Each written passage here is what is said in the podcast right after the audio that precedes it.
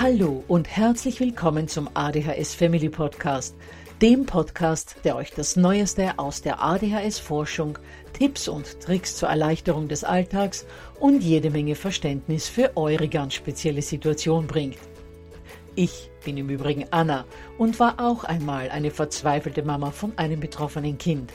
Aber heute, viele Jahre und mehrere Fortbildungen später, bin ich Expertin für ADHS und eine sehr entspannte Mutter eines mittlerweile jungen erwachsenen Mannes, der trotz dieses Syndroms zu einem glücklichen und beruflich erfüllten jungen Mann herangewachsen ist.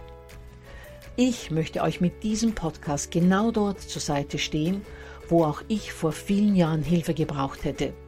Denn ich wünsche mir nichts mehr, als dass es euch auch gelingt, euer Kind in ein glückliches und erfolgreiches Erwachsenenleben zu begleiten. Bevor es aber mit der Episode losgeht, lasst mich noch auf zwei Dinge hinweisen. Punkt 1. Ich spreche in meinem Podcast immer nur von ADHS, weil das in der Fachwelt so üblich ist. Gemeint ist damit aber auch immer die verträumte Variante der ADS. Und Punkt 2. Die Werbungen, die im ADHS Family Podcast geschaltet werden, dienen der Finanzierung von Projekten, die der gesamten ADHS Community zugutekommen – denn sie werden für die Produktion von Erklärvideos für Kinder oder für das familiäre Umfeld, für die Informationsweitergabe an Pädagogen, Diagnostiker und Ärzte sowie für spezielle ADHS-Projekte herangezogen. Mehr Informationen dazu findet ihr am Beginn von Podcast 128 bzw. in dem YouTube-Video, zu dem ich in den Shownotes verlinke. Ja, ihr Lieben, in den letzten beiden Episoden haben wir ja gehört, wie vielen belastenden Situationen unsere Kinder mit ADHS tagtäglich ausgesetzt sind. Und ja, wir haben natürlich auch gesagt, dass sich das Leben von allen Kindern so gestaltet. Denn jeder muss morgens raus aus den Federn, dann zur Schule, dann Hausaufgaben machen und am Abend irgendwann die Zähne putzen, duschen und dann ins Bett gehen. Aber was wir auch gesagt haben, war, dass all diese Dinge für neurotypische Kinder in der Regel keine Schwierigkeiten bereiten, für Kinder und Jugendliche mit ADHS aber schon. Und nicht nur Schwierigkeiten, sondern sogar große Schwierigkeiten. In dieser Episode wollen wir uns deshalb ansehen, wie diese Tätigkeiten und allen voran die Übergänge zu diesen Tätigkeiten so begleitet werden können, dass sie für unsere Kids nicht so belastend sind und insgesamt entspannter ablaufen können. Gut, dann noch der Hinweis auf das begleitende PDF zu dieser Folge, das ihr euch unter www.adhshilfe.net slash Übergänge 2 herunterladen könnt. Übergänge mit UE und AE geschrieben und die 2 als Ziffer direkt an das Wort Übergänge dran. Dann auch die nochmalige Erinnerung an die Episoden 39 bis 42, in denen es um Lernen in den Ferien geht, und der Hinweis auf Podcast 92, in dem es um die Frage Medikamente in den Ferien ja oder nein geht. Zu allen erwähnten Episoden verlinke ich in den Show Notes. Und dann können wir auch schon in die Episode starten. Zunächst mal sind zum Thema Übergänge gut gestalten prinzipiell drei Dinge wichtig, die ich jetzt mal aufzähle und auf die ich dann im Einzelnen eingehen werde. Also, wichtig ist erstens, dass immer wiederkehrende Abläufe immer gleich ablaufen. Da werde ich heute nicht viel dazu sagen, weil dazu könnt ihr euch Podcast 129 anhören. Zweitens, dass die Beendigung einer Tätigkeit und der Beginn einer neuen je nach Bedarf auch dann, wenn es dafür Routinen gibt, angekündigt werden. Und drittens, dass die Kinder dort, wo es möglich ist, entweder in die nächste Tätigkeit hinein begleitet werden oder auch durch die gesamte Tätigkeit hindurch begleitet werden. Und wer jetzt gerade bei diesem Satz die Kids durch die gesamte Tätigkeit hindurch begleiten zusammengezuckt ist, weil er vom Umfeld ständig hört, der Junior oder das Mädel werden sicher nie selbstständig werden. Da werde ja viel zu viel Unterstützung gegeben, die andere Kinder auch nicht bekommen. Wer da also zusammengezuckt ist, dem kann ich nur Folgendes sagen. Hört in Sachen Unterstützung und Begleitung auf euer Bauchgefühl. Ihr habt kein neurotypisches Kind, sondern eines, das von ADHS betroffen ist, und da ticken die Uhren in der Entwicklung einiger Fähigkeiten nun mal ein wenig anders.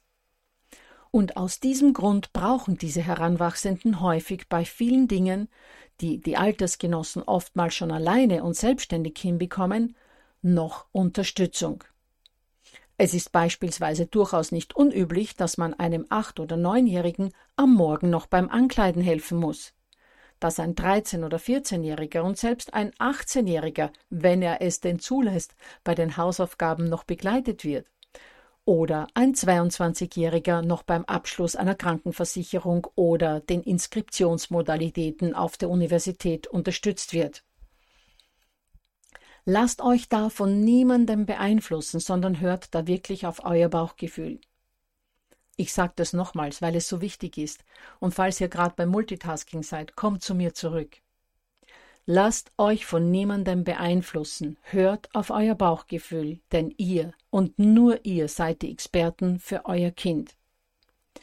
Wer beim Thema Unterstützung geben Zweifel hat, kann sich gerne Podcast 83 anhören. Ich spreche da ausführlich darüber. Gut, aber zurück zu den drei wichtigen Punkten beim Übergänge begleiten. Zu Punkt 1, dem dafür sorgen, dass wiederkehrende Abläufe immer gleich ablaufen, habe ich ja bereits auf Podcast 129 verwiesen. Deshalb komme ich gleich zum zweiten Punkt. Und der ist, dass alles, was auch nur nach Übergang riecht, klar, rechtzeitig und mehrmals angekündigt wird.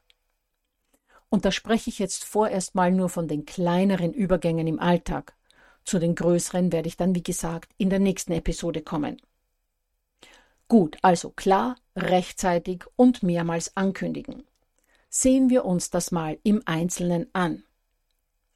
Mit klar meine ich, dass ihr nicht über zwei Etagen hinweg zu eurem Kind raufruft, das in fünf Minuten zum Fußballtraining losgefahren wird, sondern dass ihr dafür sorgt, dass ihr wirklich die volle Aufmerksamkeit eures Kindes habt.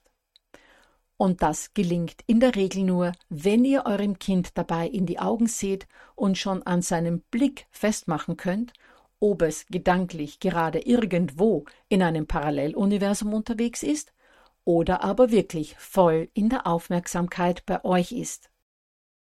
Manche Kinder müssen dafür auch an der Hand oder der Schulter angefasst werden, damit sie von ihrer Traumwelt ins Hier und Jetzt zurückfinden und euch tatsächlich zuhören können. Bei ganz besonders wichtigen Situationen oder wenn das Kind einen ganz schlimmen Verträumtheitstag hat, sollte man sich den zeitlichen Hinweis am besten wiederholen lassen. Aber nicht im Befehlston, sondern mit einem Lächeln auf den Lippen, indem ihr beispielsweise sagt, ich habe das Gefühl, dass du gedanklich gerade mit ganz vielen wichtigen Dingen beschäftigt bist.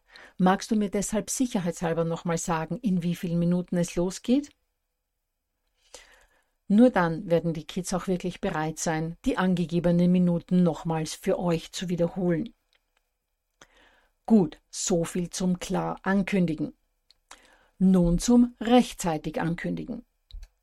Damit meine ich, dass euer Kind wirklich genügend Zeit haben sollte, um all das, was für die angekündigte Tätigkeit notwendig ist, vorzubereiten und natürlich auch noch genug Zeit hat, die momentane Tätigkeit stressfrei zu beenden.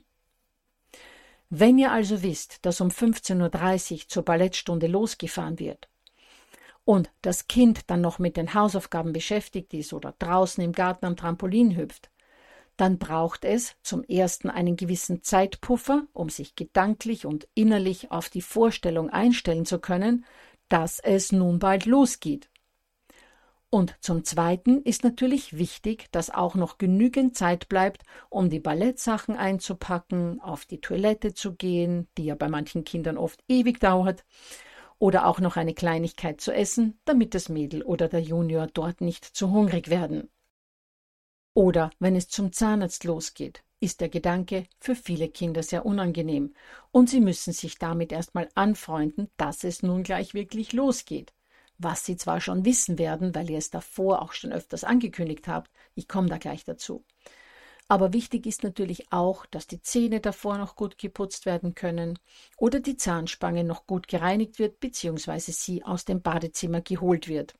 Möglicherweise muss sie auch gesucht werden. Auch dafür solltet ihr Reservezeit einplanen.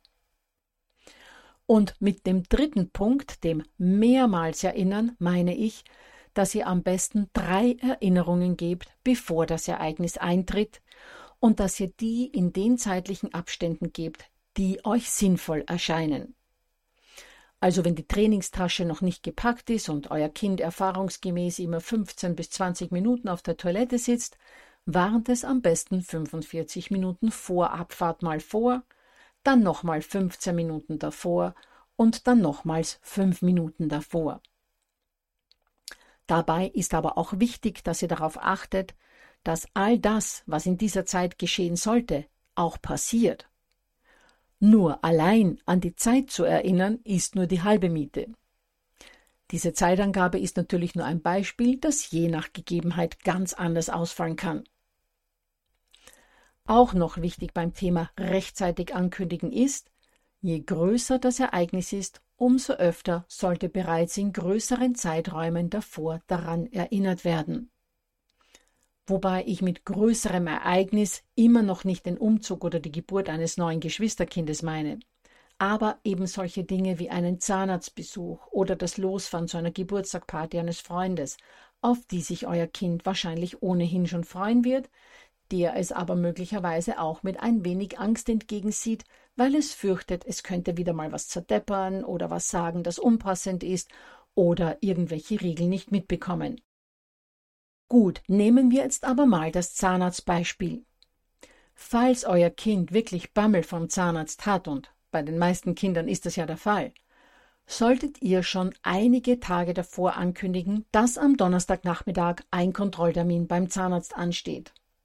Und dann wäre es günstig, am Montag, am Dienstag und am Mittwoch daran zu erinnern, gleichzeitig aber auch, sofern das möglich ist, ein kleines Highlight für danach anzukündigen wie zum Beispiel einen Besuch im Eisgeschäft oder im Süßigkeitenladen. Oder wenn euch das gerade wegen des Zahnarztes irgendwie nicht gut zusammenpasst, dann könnt ihr ja auch im Spielzeugladen vorbeisehen und euer Kind darf sich dort eine Kleinigkeit aussuchen. Und natürlich sollten auch countdownmäßig zwei bis drei Erinnerungen am Tag selbst erfolgen, damit dieser Gedanke, heute zum Zahnarzt zu müssen, immer wieder durchlebt werden kann und sich die Kids darauf einstellen können. Gut, der erste Punkt waren also feste Routinen für wiederholt Ablaufendes zu haben. Der zweite Punkt war, klar, rechtzeitig und mehrmals an den Übergang zu erinnern. Und der dritte Punkt ist nun, diese Übergänge bzw. die weniger angenehmen Ereignisse gut zu begleiten. Der erste Übergang, der auf unsere Kinder jeden Tag aufs Neue zukommt, ist der vom kuscheligen Bett raus in den anstrengenden Alltag. Viele von euch werden es kennen. Kaum ein Kind mit ADHS und vor allem schon gar nicht eines mit ADS steht gerne auf.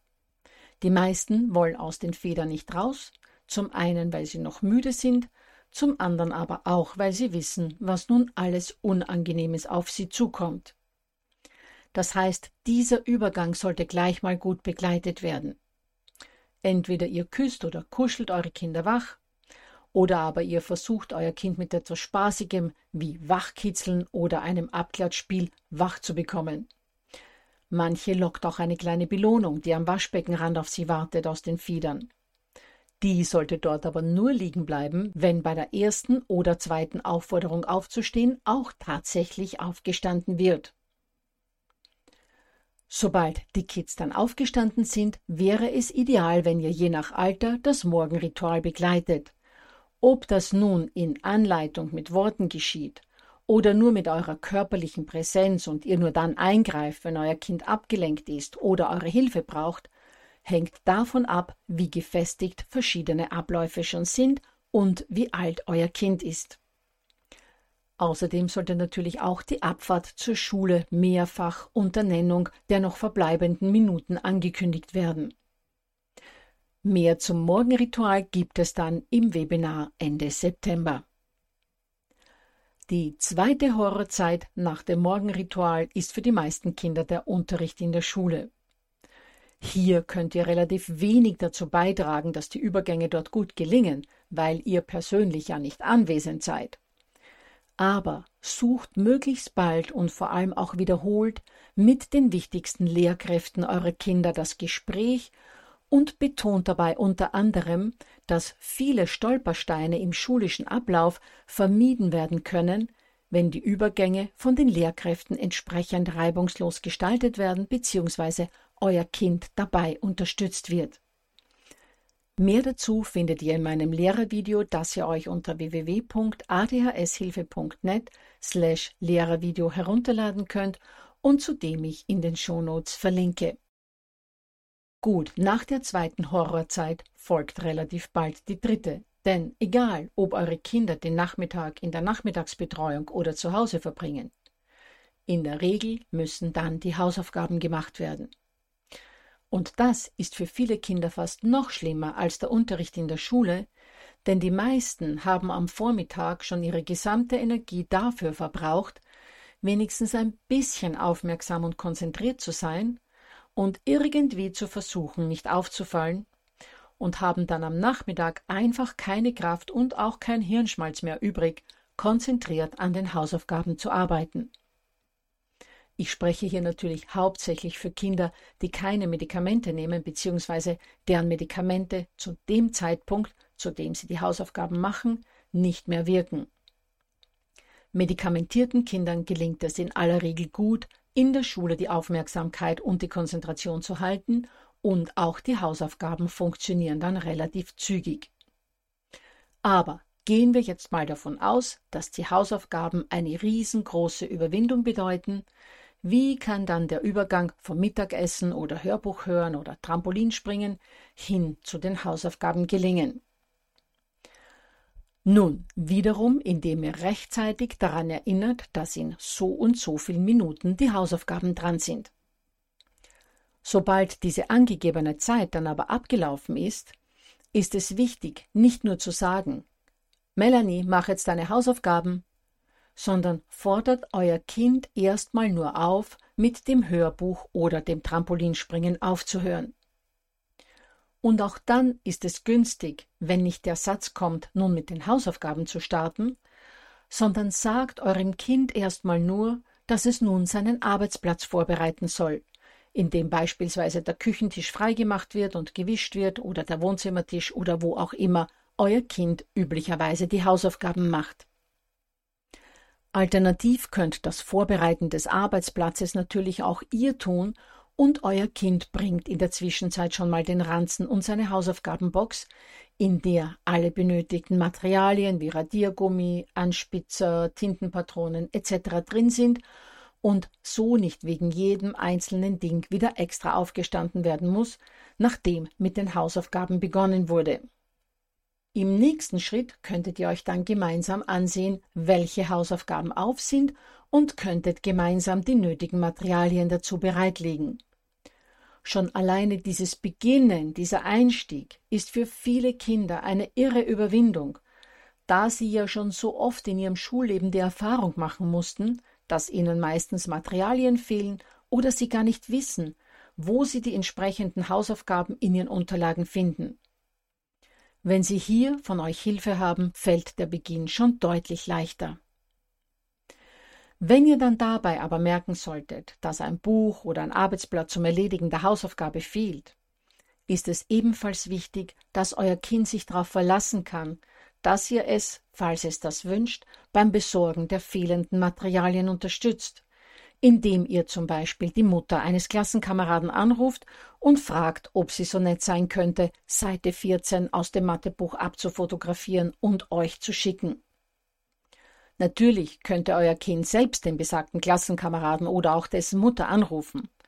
Meist ist dies aber schambesetzt, weil es ja zeigt, dass das Kind selbst nicht imstande war, die Hausaufgabenmaterialien vollständig beisammen zu haben. Und wenn ihr dann danach fragt, fällt schon wieder eine große Hürde weg. Es kann aber auch sein, dass es niemanden gibt, den man in einer solchen Situation anrufen könnte und dass ihr tatsächlich das entsprechende Buch aus der Schule holen müsstet, wenn die Schule noch offen ist und die Materialien noch zugänglich sind. Unterstützt euer Kind auch dabei, wenn es euch möglich ist, ohne es negativ zu kommentieren. Wenn euer Spross imstande gewesen wäre, darauf zu achten, das entsprechende Buch in den Ranzen zu packen, hätte er oder sie das bestimmt getan. Denn eure Stirnfalten oder eure ungehaltenen Worte sind nichts, das sich euer Kind freiwillig einhandeln möchte. Gut, wenn es dann endlich ans Hausaufgabenmachen geht, wird eure Unterstützung davon abhängen, was euer Kind an Begleitung von euch gerne hätte. Dass ihr dabei sitzt und es sehr engmaschig anleitet oder aber nur im Raum seid und es bei Zweifeln fragen kann. Und manche Kinder machen tatsächlich ihre Hausaufgaben am liebsten allein im Zimmer. Wenn das die Variante ist, die am besten funktioniert, dann könnt ihr natürlich eurem Kind nur beim Vorbereiten helfen und dann das Zimmer verlassen. Zum Thema Hausaufgabenbegleitung und der Frage, wie man Schulmaterialien am besten ordnen kann, hört euch gerne mal die Episoden 57 und 58 an. Gut, dann zu einem Übergang, der gleich mehrmals am Tag stattfindet, und das ist der zum Einnehmen einer Mahlzeit. Am Morgen ist das Frühstück ja meist ohnehin in die morgendliche Routine eingebettet. Das heißt, hier muss in der Regel nicht viel angekündigt werden. Und zum Mittag ist das Einnehmen des Mittagessens meist eine Sache, die ebenfalls Teil des Nachhausekommensritual ist und die im Vergleich zu dem, was danach folgt, nämlich meistens die Hausaufgaben, als angenehm empfunden wird und somit keinen großen Übergang im Sinne von sich zu was Unangenehmen überwinden darstellt. Außer natürlich, euer Kind beginnt gleich mit der Modelleisenbahn zu spielen, wenn es von der Schule nach Hause kommt, und dann will es vielleicht damit nicht mehr aufhören und hat keine Lust zum Mittagessen zu kommen. Dann gilt natürlich wieder die Strategie der klaren, rechtzeitigen und mehrmaligen Ankündigung, damit es dem Kind besser gelingt, sich von der momentanen Tätigkeit loszueisen und sich zum Mittagstisch zu setzen. Wo es aber tatsächlich vermehrt zu Problemen kommt, ist der Übergang von einer Spielphase zum Abendessen. Vor allem auch deshalb, weil die Kids am Abend durch die vielen Herausforderungen des Tages kaum noch Energie übrig haben. Genauso wie wir selbst ja meist auch. Und dann das Beenden eines Spiels oder aber auch das Beenden der Medienzeit eine wirkliche Herausforderung werden kann. Gerade das Abdrehen der Switch oder das Weglegen des Tablets oder des Handys führt in vielen Familien zu wirklichen Dramen, lauten Diskussionen und nicht selten zu Tobsuchtsanfällen seitens der Kinder, wenn von der schönsten Zeit am Tag zu so etwas Langweiligem wie ruhig bei Tisch sitzen und essen übergegangen werden soll. Wie genau diese Übergänge gut bewältigt werden können, werden wir heute aber nicht besprechen, denn das wird ein Thema sein, auf das wir in einer der nächsten Episoden gesondert eingehen. Gut, dann zum letzten kritischen Übergang des Tages und das ist der vom Essen oder einem letzten Spiel nach dem Essen zum Zubettgehen. Und zu dem Zeitpunkt liegen in fast allen Familien bei allen Beteiligten die Nerven dann wirklich blank. Bei den Kindern, in deren synaptischen Spalten sich nun fast gar kein Dopamin mehr befindet und die in der Regel vollkommen übermüdet sind, bei den Geschwisterkindern, die von den ganzen schwierigen Situationen mit dem betroffenen Bruder bzw. der Schwester mit ADHS von untertags auch nur noch genervt reagieren, und dann irgendwann natürlich auch bei uns Eltern, weil wir einfach nur noch mit einem Glas Wein am Sofa liegen und Fernsehen wollen. Aber damit auch das Realität werden kann, sollte der Übergang hin zum Zubettgehen entsprechend gestaltet werden. Zum einen sollte, wie heute schon mehrfach betont, auch hier ein ganz festes Ritual bestehen. Hier nochmals der Verweis auf Podcast 129.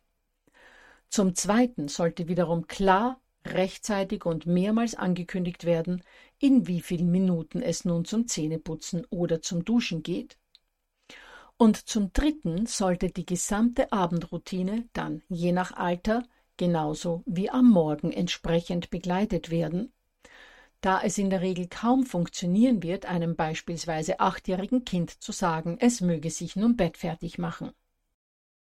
Schaut man dann nämlich nach 20 Minuten ins Badezimmer und erwartet ein geduschtes Kind mit geputzten Zähnen, das sich bereits den Pyjama angezogen hat, wird man bei Kindern mit ADHS in der Regel fürchterlich enttäuscht werden. Denn die meisten Kinder werden dann vermutlich im Bad stehen und entweder mit Papas Rasierschaum spielen oder sich aus Klopapier Schneebälle gebaut haben, mit denen sie nun versuchen, den Duschkopf zu treffen. Deshalb seid da dabei und begleitet diese Abläufe. Aber Achtung! Was bei all diesen täglich oder wöchentlich wiederkehrenden Tätigkeiten auch wichtig ist, ist eure innere Haltung, eure Klarheit, eure Bestimmtheit, wenn ihr ankündigt, was nun in wie vielen Minuten passieren wird. Wenn ihr nämlich schon mit einer unsicheren Stimme sagt, dass in zehn Minuten zu Bett gegangen wird, weil ihr fürchtet, dass euer Kind wieder versuchen wird, mehr Zeit rauszuschinden oder zu verhandeln, dass heute doch keine Zähne geputzt werden, dann merken eure Kinder diese innere Unentschlossenheit mit ihren feinen Antennen sofort und versuchen, als die Diskutierweltmeister, die sie nun mal sind, diesen möglichen Verhandlungsspielraum sofort auszunutzen. Nehmt euch also, bevor ihr eine solche Ankündigung aussprecht, eine Minute für euch selbst. Geht in euch und nehmt euch vor, dass ihr, was immer jetzt angekündigt wird, es mit der nötigen Klarheit und Bestimmtheit ankündigen werdet. Wenn eure Kinder sofort an eurer Mimik, eurer Gestik, eurer ganzen Körperhaltung und eurem Tonfall merken, dass ihr das genau so meint, wie ihr es sagt, und dass es hier nichts zu diskutieren gibt, dann werdet ihr auch keine Diskussionen haben. Gut, so viel zu den kleinen, täglich oder wöchentlich wiederkehrenden Übergängen. Aber was uns noch fehlt, sind die großen Übergänge, die einschneidenden Erlebnisse, die die riesengroße Veränderungen mit sich bringen. Der Schulstart, ein Schulwechsel, ein Umzug, die Ankunft eines neuen Geschwisterchens. All das und einiges mehr wollen wir uns im dritten Teil der Serie zu den Übergängen in den nächsten Episoden ansehen. Dann erinnere ich nochmals an das PDF zu dieser Folge, das ihr euch unter www.adhshilfe.net slash Übergänge 2 herunterladen könnt und freue mich schon auf die nächste Episode, bei der ihr hoffentlich auch wieder mit dabei seid.